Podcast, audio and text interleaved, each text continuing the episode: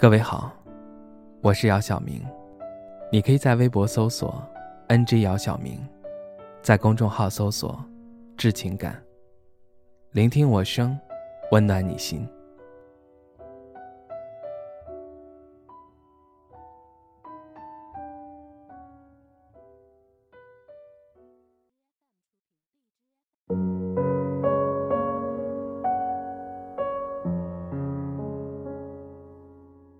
忍辱负重这四个字，想必你应该听过。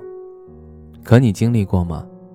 如果经历过，你现在还好吗？七年前的八月，林欢大学毕业不久，因为是大专学历，并没有很快的找到自己理想的工作。在处处碰壁后，终于进入了一家还比较不错的公司。初入职场的林欢，并没有那么顺遂。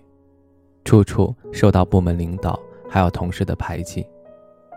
领导经常当着同事的面批评他，而同事经常私下议论他学历低、穿着寒酸、抠门小气。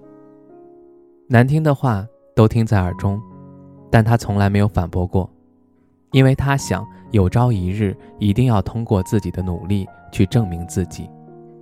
林欢生活节俭，是因为从小家庭条件不是很好。父母当初也是咬着牙勒紧裤腰带供他读书。这么多年，他不曾添过新衣，有些衣服还是亲戚或者同学看不下去送给他的。他也从来不化妆，目的就是为了省钱。为了省钱，租住在郊区，林欢每天上班需要一个半小时才能到单位。虽然住得远，但每天他都是第一个到部门的。还没到上班点，他就开始在办公位上忙碌了起来。每天下班，无论是否加班，他也是最后一个走的。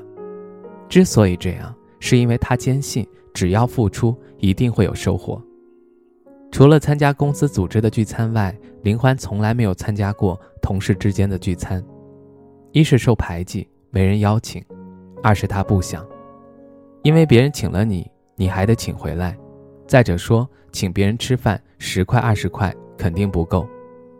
某天部门领导突然跟大家说，这个月谁的业绩垫底，谁请吃饭。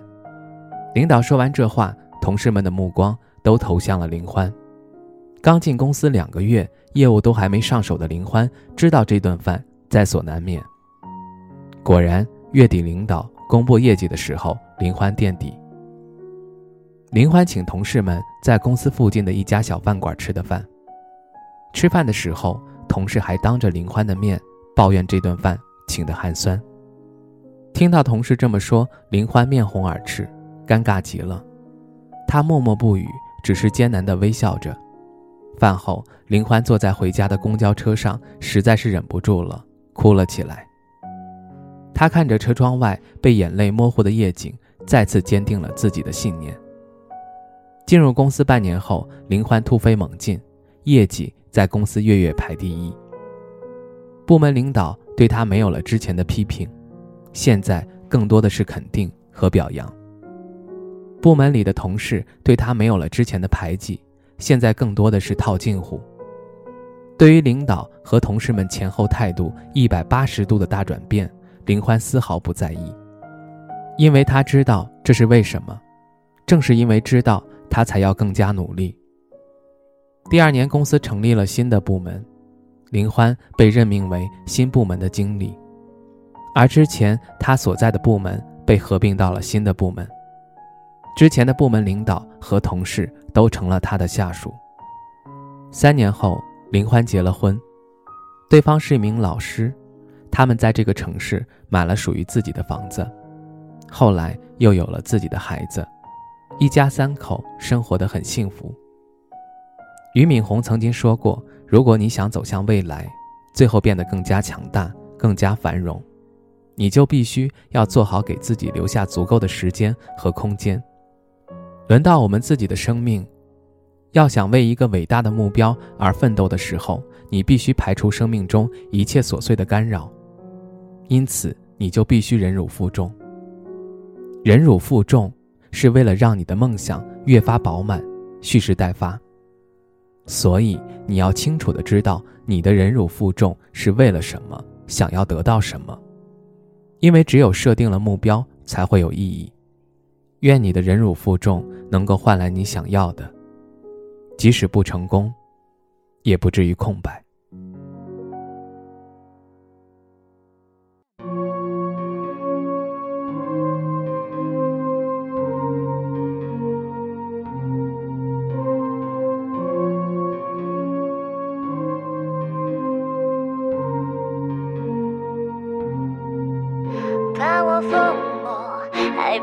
解决不渡或向我冷眼，还想我轻佻又下贱，要我阳光，还要我风情不要我戏我苦笑，无助还戏我心如枯木，自我梦境，还自我很快就清醒，与我沉睡，还与我蹉跎无慈悲，爱我纯粹，还爱我赤裸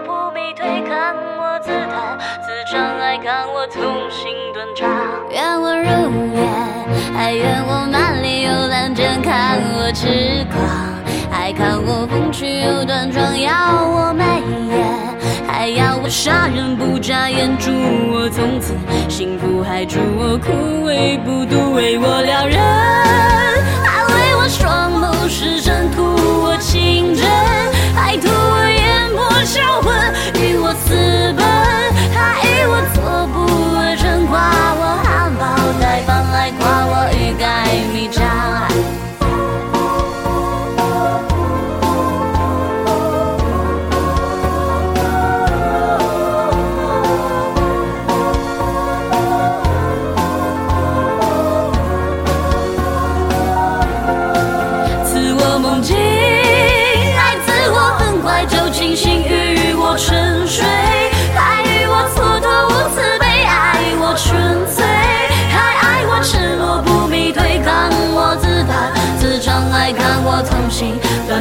为我撩人，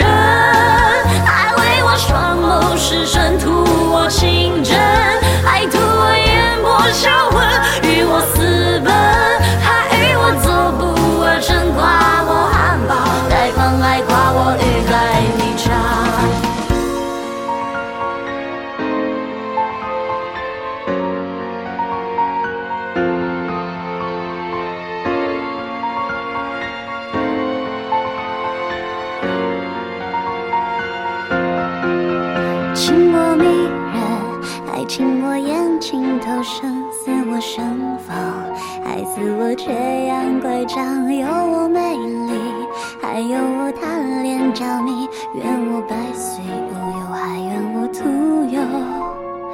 泪